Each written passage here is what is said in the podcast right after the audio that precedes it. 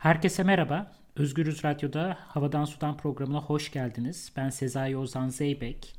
Bugün Hilal Alkan yanımda değil. Kendisi işleri nedeniyle katılamıyor. O yüzden programı tek başıma yapıyorum. Bugünkü konu eğitim.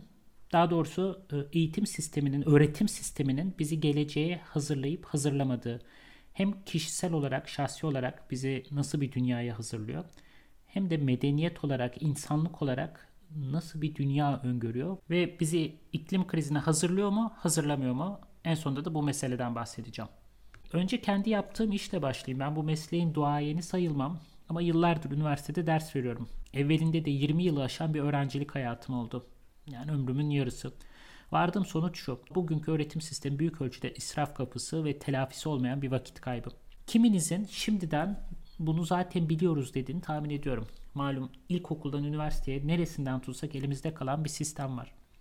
Müfredatlar taraflı, öğretilenler yetersiz, sınav sistemi anlıyoruz ki güvenilir değil. Türkiye'de en azından. Ancak ben arızaları bir kenara ideal halinde dahi yanlış bir tasarımla karşı karşıya olduğumuzu ve bunun sonucunda kamu kaynaklarının yani enerjinin, emeğin, paranın heba edildiğini iddia edeceğim. Buna karşılık e, içinizde dinleyenlerin bir kısmı ise ya o kadar da değil okulların pek çok faydası var, var diyor olmalı. Ne de olsa okullar mesleki beceri kazandırıyor, düşünmeyi öğretiyor, işte bizi geleceğe hazırlıyor. Başka koşullarda önü kapalı insanlara yükselme imkanı sağlıyor, bilgi veriyor, oyun alanını eşitliyor. Bu programdaki amacım bu argümanları elekten bir daha geçirmek. Şunu da baştan belirteyim. Okulların tümüyle faydasız olduğunu iddia etmeyeceğim. Ancak okulları eleştirirken de, savunurken de bazı meseleleri atladığımızı, yanlış varsayımlara dayanarak çıkarımlar yaptığımızı düşünüyorum. Amacım bu varsayımlar üstünde biraz düşünmek ve başka olası çözüm yollarına işaret etmek. Yani okulları kapatmak değil, bambaşka bir hale getirmek. Peki okulları savunmak adına ileri sürülen argümanlar ne? Ve biz bunları nasıl eleştirel bir gözle bir daha ele alabiliriz? Şimdi birinci ele alacağım argüman şu. Okullar oyun alanını eşitler mi? Yani herkese eşit imkanlar sunar mı? Ufak bir alıntıyla başlamak istiyorum. Bu benim ta yıllar önce kendi araştırma, başka bir araştırma sırasında yaptığım mülakatların birinden çıktım. Şöyle diyor bunu söyleyen bir kadın. Babam beni ilkokuldan sonra okuldan aldı. O yüzden okul arkadaşlarımla bile buluşamıyorum. Üstüme yapıştım. Buluştuklarında yok zamanda okuldan nasıl kaçmışlar, yok o hoca kendisine nasıl takmış bunları konuşup duruyorlar. Bir şey diyemiyorum. Susuyorum mecburen. Bu da beni üzüyor. Eksik hissediyorum. O yüzden kızlarımız okusun diye çok uğraştık. Okulların yükselme imkanı sunduğu söylenir. Oran zannedildiği kadar çok olmasa da bu doğru. Ancak birilerinin sınıf atlaması sınıflı toplumun yok olduğu anlamına gelmiyor. Yani hiyerarşi kurmanın yolu değişse de hiyerarşik toplum değişmiyor. Daha ziyade mücadele edilen alan değişiyor. Koordinatlar değişiyor. Mücadelenin şekli değişiyor. Biraz açayım bu bahsi. Pierre Bourdieu isimli bir e, sosyolog var. Sosyolog, antropolog. Modern toplumlarda kabaca iki çeşit mücadele olduğunu söylüyor. Biri maddi zenginliğin dağılımı ile ilgili diyor. Bugün miras hukukundan faize, kiraya, işçi sömürüsüne, toprak gaspına kadar pek çok mücadele bu paylaşım savaşı ile ilgili. Diğer mücadele ise kültürel sermaye üzerine. Yani amiyane tabirle kimin diploması, kültürü, zevkleri, beğenileri kiminkini döver. Böyle özetlenebilir. Bunlar birbirinden tamamen bağımsız değil elbette. Para kültürel araçlara, kültür paraya çevrilebiliyor. Ancak yine de arada farklar var. Bu şekilde bakınca sınıfsal anlamda toplum sadece zengin fakir diye ayrılmıyor. Hikaye bir boyut daha ekleniyor. Eli çok para tutmasa da yazarlar, akademisyenler, işte üst düzey bürokratlar yahut seçkin meslek grupları kültürel sermayeleri sayesinde toplumda öne çıkabiliyor. Bu mevkiler liyakat belgeleri ve yaşam tarzlarıyla tescilleniyor. Gidilen tatil beldeleri, giyilen kıyafetler, belagat yeteneği, dünya ahvaline karşı takınılan tutum, ve bunun gibi bir sürü başka şey kişinin koordinatlarını ele veriyor. Daha konuşur konuşmaz 3 dakikada o koordinatları çözmeye çalışıyoruz biz. Yani paradan daha başka koordinatlar okuyoruz. Örneğin Şahan Gökbakar'dan değil de Yeşim Ustaoğlu'nun filmlerinden tat almak çok zengin olmayı gerektirmese de kişinin, kişinin sınıfsal pozisyonuna dair ister istemez bir mesaj veriyor. Dolayısıyla sınıfsal pozisyon denilen şey Bourdieu'nun evreninde, Pierre Bourdieu'nun evreninde sadece aşağı ve yukarı değil, bir de sağ ve sola doğru gidiyor. Yani kültürel sermayesi çok alan ve kültürel sermayesi az olan gruplar. Bunların illa çok parası olmak zorunda da değil. Başka bir mücadele hattı daha var. Dolayısıyla sınıf atlamak sadece aşağı yukarı ekseninde, zenginlik, fakirlik ekseninde gerçekleşmiyor. O var. Onun dışında diplomalarla ve yaşam tarzıyla bir de bu sağ sol, sağ sol derken de yani kültürel sermayenin çok olduğu ve az olduğu ıı, eksenlerde de gerçekleşiyor. İnsanlar ıı, kültürel sermayeyi biriktirerek de sınıf atlayabiliyorlar. İlk tanışmalar bu eksendeki koordinatların en süzülmüş hali. Biriyle yeni tanıştığınızda dikkat edin. Örneğin benim çevremde ilk 5 dakikada çalışılan kurumun ismi, işte gidilen üniversite, bilinen bir yerse lise, yabancı dil bilinip bilinmediği, yaşam tarzı ve estetik zevklere dair doneler ve hatta aile seceresine dair bilgiler ortaya dökülüyor. Bu elbette sohbet edasında oluyor. Yani konu hasbel kader prestijli ünvanlara, başka ülkelerdeki deneyimlere ya da irtibatta olunan meşhur insanlara geliveriyor. Bunu göstere göstere yapmak yahut paradan çokça bahsetmek görgüsüzlük addediliyor. Kişiler birbirlerini belli etiketler ve doneler yoluyla tartmış oluyor. Dolayısıyla diploma aynı zamanda bir pozisyon gösterme amacı. Oyun alanını eşitlemek şöyle dursun, eşit olması istenmeyen bir oyun alanı varsayıyor. Tam da o yüzden okulların sayısı artsa dahi belli okulların mesela işte Boğaziçi'nin, ODTÜ'nün, Bilkent'in, Sabancı'nın, Robert'in, Galatasaray'ın, Oxford'un, Yale'in hiyerarşisi devam ediyor. Bu sadece Türkiye'de değil her ülkede böyle. Yine de diplomanın hak edilmiş, diğer ayrımların ise keyfi olduğu ileri sürülebilir bu noktada. Kim neyi hak ediyor? Bunlar kendi başına çok önemli sorular zaten. Çok cevaplaması kolay değil ama cevapları zannettiğimiz kadar kolay değil. Okula gidince hak etmişlik duygusunun gelmesinde bir sıkıntı var zaten. İmtiyaz sahipleri her dönem öyle ya da böyle ellerindekini hak ettiklerini iddia etmiş. Bu iddialar statükoyu meşrulaştırmaya, dünyaya dair bir düzen sunmaya yaramış. Hatta çoğu durumda kabul görmüş. Bugün insanlar olarak biz de bize tuhaf gelmeyen tuhaf yapılar içinde yaşadığımız topluma dair bir sürü ön kabulle hareket ediyoruz. İçinde yaşadığımız koşullardan bu derece emin olmanın kör bırakan bir tarafı var. Asıl mesele imtiyazları haklı gerekçelerle, o günün haklı gerekçeleriyle dağıtmak değil, imtiyazları olabildiğince azaltmak, dengelemek olmalı. Kimin kimle arkadaşlık edeceği, kimin kaç ay askerlik yapacağını yahut kimin ne kadar konfora sahip olacağını deri rengiyle değil de diplomayla belirleyince bunun adı eşitlik olmuyor. Hatta en alttakiler ve üsttekiler arasındaki makasın aklın sınırlarını zorlayacak kadar açık olduğu toplumlarda Türkiye buraya doğru gidiyor. Amerika Birleşik Devletleri orada. E, örgün eğitim, öğretim en oturmuş kurumlardan biri bu ülkelerde. O halde eşitsizlik belki de okullara rağmen değil onun sayesinde devam ediyor. Burada çok üstünde durmayacağım ama malum e, zenginlik ve fakirlik sonraki nesle miras kalıyor. Öğretim sistemi de bunun en önemli araçlarından biri. Özel okullar, dershaneler, daha iyi imkanlar, uyaranların çokluğu ve çeşitliliği farklı ailelerin çocuklarının liyakat belgelerine erişimini kolaylaştırıyor. Biraz iddialı olacak ama parası olanın diploma alamaması artık günümüzde neredeyse mümkün değil. Şu kısmı bir toparlayayım o zaman. İlk soru çünkü şuydu ele aldığım okullar oyun alanını eşitliyor mu? Bugün okulların sosyal adalete dair bir vaadi olduğunu söylemek zor. Belirgin hiyerarşilerin olduğu bir toplumda, yüksek meblağların döndüğü bir sektörde okullar daha ziyade toplumdaki statü ve ayrıcalıklardan kimlerin faydalanacağını belirlemeye yarıyor. Diğer bir deyişle kapı tutmaya hizmet ediyor eğitim. Fırsat eşitliğinden bolca bahsedilse de sanki yani herkes aynı yerden başlıyormuş gibi işin sonunda okul sisteminin aşırı zenginleşmeye ve yoksunlaştırmaya karşı herhangi bir vaadi yok çalış, senin de olsun gibi dünya ölçeğinde imkansız bir hayali pazarlıyor. Peki diyelim ki okullar hiyerarşiyi yok etmiyor. Hatta aksine var olan hiyerarşileri yeniden üretiyor. Peki ama yine de hadi bu işi başaramadı, mesleki eğitim konusunda bir faydası yok mu diye bir sorulu sorulabilir. Bunun cevabı da ilk göründüğünden daha karmaşık. Zarfa değil mazrufa bak diye bir tabir var dilimizde. İçeriğin şekilden önemli olduğunu anlatmak için kullanılıyor.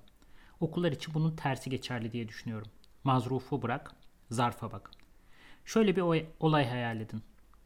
Çocuğunuz var, üniversiteyi bitirmesine tek bir sınav kalmış. Diğer bütün dersleri vermiş. Sınava da çalışmış. Fakat sabah kalkınca ben öğreneceğimi öğrendim. Sınava girmeme gerek yok diyor. Ne dersiniz? Çocuğun bu kararına saygı duyacak velileri tebrik ediyorum ama açıkçası ben sükunetimi koruyamayabilirim. Çünkü biliyoruz ki diploma olmadan öğrendiklerimiz para etmiyor. İşe alım süreçlerinde beklentiye uygun diploması olmayanlar en baştan eleniyor. Kendini bildikleriyle ispat etme fırsatı dahi bulamıyorlar. Dolayısıyla içerik yeterli değil. Hatta öyle ki son gün bırakılan okul hiç hükmünde sayılabiliyor. Türkiye'de artık üniversiteler özel güvenlikle kuşatıldı. İçeri girilemiyor. Ama pek çok yerde kapılar hala herkese açık. İnsanlar gelip istedikleri dersleri dinleyebilir. Dersine alaka gösteren bir misafiri kabul etmeyecek hoca da tanımıyorum açıkçası. İçeriğin zannettiğimiz kadar önemli olduğunu varsayıyorsak sınıfların dolup taşmasını bekleriz. Oysa dışarıdan nadiren birileri dinlemeye gelir. O da genelde sevgili kontenjanından. Çünkü sonunda diploma verilmeyen okul kitlelerde heyecan uyandırmaz. Yeniden soruyorum. Mesele zarf mı, mazruf mu? Fakat içerikle ilgili konuşulması gereken daha büyük bir sorun var aslında. Duymuşsunuzdur. Pek çok işveren aldıkları insanlara işi en baştan öğretmek zorunda kaldıklarını söyler. Mühendislik için bile duydum bunu. Birkaç sebep düşünülebilir. A. işte okullarda öğretilenler yetersiz. B. Günümüzde işin mahiyeti sürekli değişiyor. İnsan kaynakları departmanlarının yaşam boyu öğrenme, adaptasyon, adaptasyon gibi tabirlerle ördükleri dünyanın bir gerçeklik payı var. Ve C. Pek çok insan kendi işini yapmıyor. Hepsinin payı olsa gerek. Ancak özellikle son husus epey ilginç. Özellikle son dönemlerde toplam iş gücündeki oranı hızla artan servis sektörü yani beyaz yakalılar galiba okuduğu işi yapmayanların en çok kümelendiği yer. Mimarlar, sivil toplum çalışanı, tarihçiler, reklamcı, arkeologlar, pazarlama uzmanı olabiliyor. Zaten işin aslı bazı meslek gruplarında çok ciddi bir enflasyon var. Amerika'dan bir sayı vereyim. 2008-2009 öğretim yılında 94 bin kişi psikoloji bölümlerinden mezun olmuş. Ülkedeki toplam psikolog sayısı aynı yıl 174 bin. Tarih bölümü için durum daha vahim. Aynı sene 34 bin mezun var. Bütün ülkede ise 3500 tarihçi. Türkiye'de de benzer bir durum olduğunu varsaymak mümkün. Buradaki arzayı çok dikkatli ve sistemli ele almak lazım. Bu kadar enerjinin, paranın ve zamanın doğrudan geri dönüşü olmamasına ve öğrenilenlerin hatırı sayılır bir kısmının ileride yapılan işte kullanılmıyor olmasına rağmen insanlar okula gitmeye devam ediyor. Anlatılan içerik karşısında herkesin heyecana kapılmasından değil, diplomanın başka türlü bir işlevinin olmasından ötürü. Ekonomist Brian Kaplan bu işlevin aslen işaret göndermek yani signaling olduğunu iddia ediyor. Diğer bir deyişle bize işe alacak kişilere diplomamızla onu alma beni al diyoruz. İhtisas alanı hele ki işin mahiyetin hızla değiştiği beyaz yaka mesleklerde çok da önemli değil.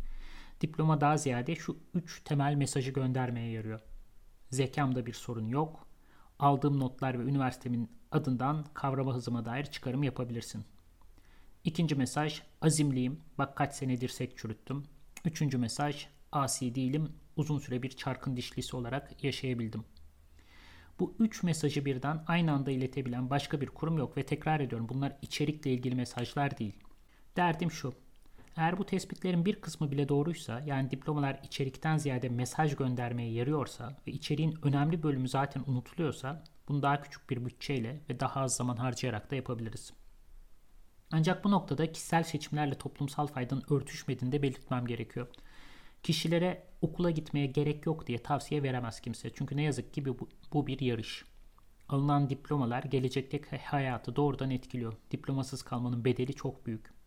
Fakat kişiler için gerekli olan toplum içinde iyidir anlamına gelmiyor. Tiyatroda daha iyi görebilmek için ayağa kalkmak gibi.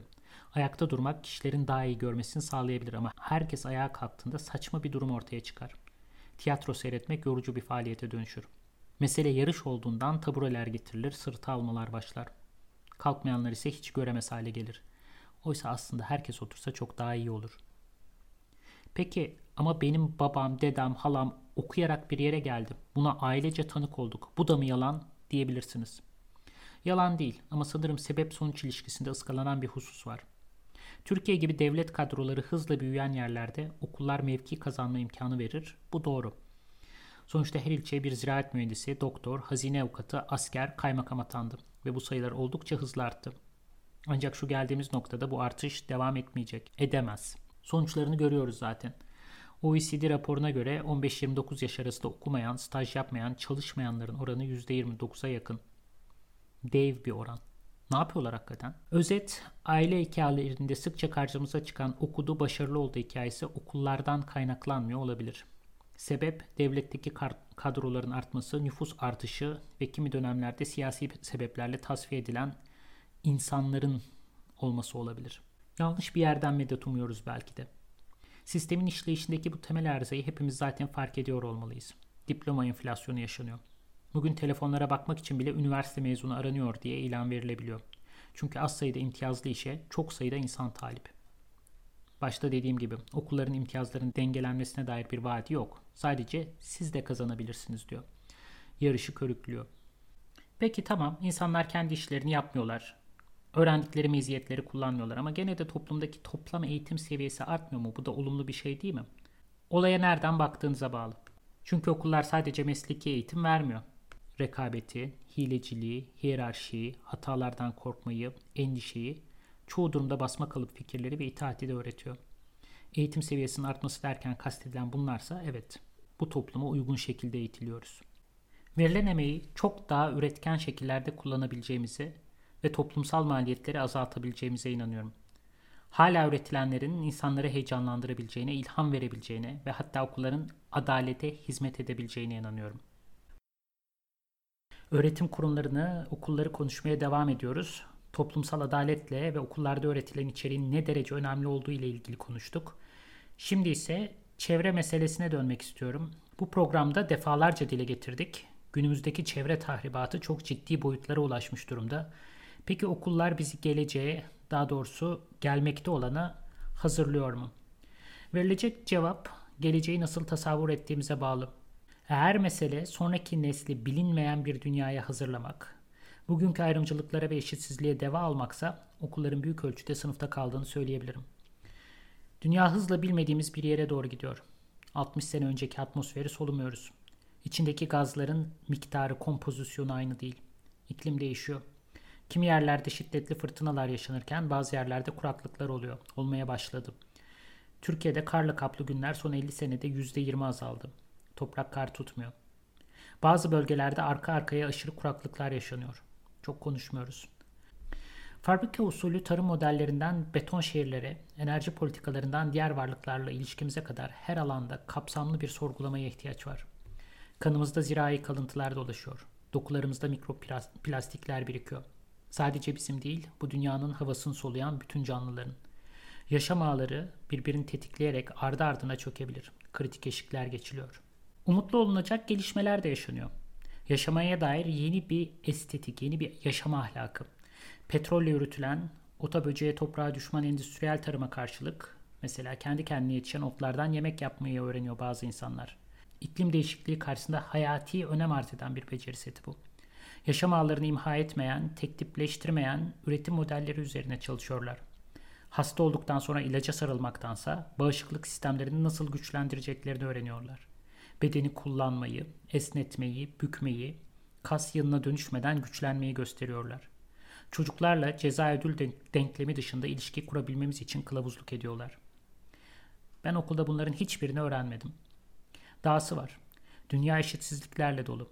Neresinden tutsak elimizde kalan kurgulara, ırkçılığa, cinsiyetçiliğe, türcülüğe, iyiler kötüler ya da hainler vatanseverler basitliğinde yürüyen kamplaşmalara teslim olmuş durumdayız. Okullar bunlara deva almak şöyle dursun, ayrımcılığı daha da derinleştirebiliyor. Hepsini tek tek söküp atacak bambaşka tasarımlara ihtiyacımız var. Eleştirel düşünce çok kıymetli. Ancak onun bile içinde bulunduğumuz ortamda ne kadar işe yaradığından emin değilim. Son çalıştığım üniversitenin kampüsünde Türkiye'de 5 ayrı kahve zinciri vardı mesela. İstediğimiz eleştiriyi yapalım, öğrencilerin pratik olarak öğrendiği bir sürü sömürü zincirinden süzülerek gelmiş kahvenin en birinci sosyalleşme aracı oldu. Tuvalet temizleyen insanlarla iletişimin sınırlı olduğu, buna mukabil hocalara bazen aşırıya kaçan sevgi merasimlerinin düzenlendiği, bol paranın, bol enerjinin döndüğü, her gün tonlarca çöp üreten merkezlerin, bizi nasıl bir geleceğe dönüştürdüğü konusunda çok daha eleştirel olmalıyız. O halde mesele sonraki nesli bugünün devamını hazırlamak değil, daha iyi, daha adil, daha temiz, herkes için daha sağlıklı bir geleceği inşa etmek olmalı. Merakı öldürmeyen, lüzumsuz ders yükü altında ezmeyen, tüketime özendirmeyen, şaşaya tamah etmeyen, hayata daha yakın okullar niye kuramayalım? Peki ne olmalı? Çözümler ne? Sonuç ne? En başta okulların büyük ölçüde ısraf kapısı ve telafisi mümkün olmayan vakit kaybı olduğunu söylemiştim. Büyük ölçüde sözünün altını çizmek istiyorum. Çünkü böyle tartışmalarda en uç noktaya savrulmak mümkün. O yüzden bu son bölümde şimdi biraz geri adım atmak istiyorum. Okullar tümüyle gereksiz değil. Okuma yazma, dört işlem gibi hayat boyu kullandığımız bazı becerileri okulda öğreniyoruz. Kimi meslekler okulsuz olmaz. Beni tedavi eden doktorun mevzuya hakim olduğundan emin olmalıyım. İşin aslı bütün meslekler için okula ihtiyaç var aslında. Ancak iddiam şu. Çoğu meslek için 10-15 yıl boyunca bu yoğunlukta okula gitmeye gerek yok. 6-14, 15-18 ve 19-23 yaşları arasında verilen içeriklerin her biri önemli ölçüde azaltılabilir. Yerine ne koyacağımız önemli. Özellikle genç yaş grupları için uygulamaya yönelik derslerin artması, artmaktan ziyade çeşitlenmesi önemli. Yemek yapabilmek, tohumculuk, marangozluk, terzilik, incitmeden konuşabilmek yahut tamirat işlerinden anlamak gibi bazı beceri setleri sanıyorum okullarda öğrettiğimiz pek çok bilgiden daha kıymetli. Bunların birçoğunu sınıflarda öğretemeyiz. O halde hayatın her alanını okul gibi düşünebilmemiz gerekiyor. Görece soyut dersler de gerekli. Eleştirel düşünceyi nakşetmek adına. Yani mesela çocuk bakmak veya yemek yapmak üzerinden tarih, coğrafya öğretilebilir. Bir orman yürüyüşü felsefi bir tartışmaya imkan tanıyabilir. Amaç o zaman isim ezberletmek, şematik bilgi sunmak, milliyetçi propaganda yapmak olmaz. Hayati meseleler tartışılır. Bir hayvanın doğumunda ebelik yapmak temel biyoloji bilgisi ister. Tarımla uğraşmak kimya bilgisi. Bunları ıskalıyoruz işte. Deneyim okullara dair tartışmanın tam göbeğinde olmalı. Çünkü bilginin kalıcı olmasını sağlayan ana unsur bu. Deneyim yoksa bilgi akar gider. O halde pratiğe yönelen, pratiği geliştirmeye yarayacak araçlar sunan okullar icat edilmeli. Okulun arkasında hobi bahçesi kurmak değil kastım. Elleri kana, toprağa, suya sokmayı gerektirecek fa- hakiki faaliyetlerden bahsediyorum. Çocukların ve hatta gençlerin çalışmasına pek çok insanın itiraz edeceğini de biliyorum bunları söylerken. Ancak ben sömürüye ve orantısız zenginleşmeye karşı önlem almak kaydıyla herkesin yapabilecekleri nispetinde hayata dahil olmasını ve üretebilmesini savunuyorum. Onları hapishaneden bozma yerleri gün boyu kapatmak daha iyi bir seçenek değil diye düşünüyorum. Pek çok örnek var ilham alabileceğimiz. Keystone Okulu, Waldorf Okulları, Gemi Okulu, bu Tall Ship School diye geçiyor İngilizcesi, orman okulları, Deep Springs College ve daha bir sürü. Hiçbiri sorunsuz yahut ideal değil. Zaten olamaz. Ama deneyici ve bilgiyi pratikle yoğuran yönleri var. Mesela Kaliforniya'daki Deep Springs College, bu üniversite seviyesinde bir yer. Burada öğrenciler, talebeler bir çiftlikte yaşıyor. Para ödemiyorlar. Zamanlarının yarısında Hegel, Nietzsche veya vatandaşlığın prensiplerini çalışıp diğer yarısında tamirattan süt sağmaya çeşitli beceriler ediniyorlar. Okullar her yaştan insanın karşısına çıkan pratik sorunları çözebileceği, o sorunların ötesindeki meselelerle bağlantı kurabileceği, ufuk açan yerler haline neden gelmesin? Üstelik bu kadar hoca, bu kadar idareci olmadan da başarılabilir bu. Son olarak öğretmenlere dönmek istiyorum.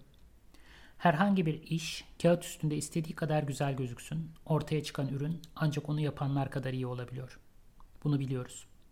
Bugün öğretmenlik ne yazık ki kıymet gören bir iş değil. Oysa ilham veren, dünyaya karşı merak duygusu ölmemiş, bu benim alanım değil diyerek sırtını dönmeyen ve farklı alanlardan gelen bilgileri sentezleyebilen yeni sürüm öğretmenlere çok ihtiyacımız var. Çok nadir bulunuyorlar, el üstünde tutulmalılar. Çünkü gerçekten meraklı öğrenciyle buluştuklarında dünyalar değişiyor. O halde toparlayayım. Okullar şu anki halleriyle öğrenme şevkini kurutan, değişimi tetiklemek şöyle dursun ona engel olan kurumlar olarak varlığını sürdürüyor. Adil değil, imtiyazlı toplumların izlerini taşıyor. Merhameti değil rekabeti, paylaşmayı değil öne geçmeyi öğretiyor. Renksiz, ahenksiz içeriklerle bizi yıllarca esir ediyor. Kendimden biliyorum. Okuya okuya köreldim. Çok sağ olun dinlediğiniz için. İki hafta sonra Hilal'le beraber yeniden Havadan Sudan programında olacağız. Görüşmek üzere.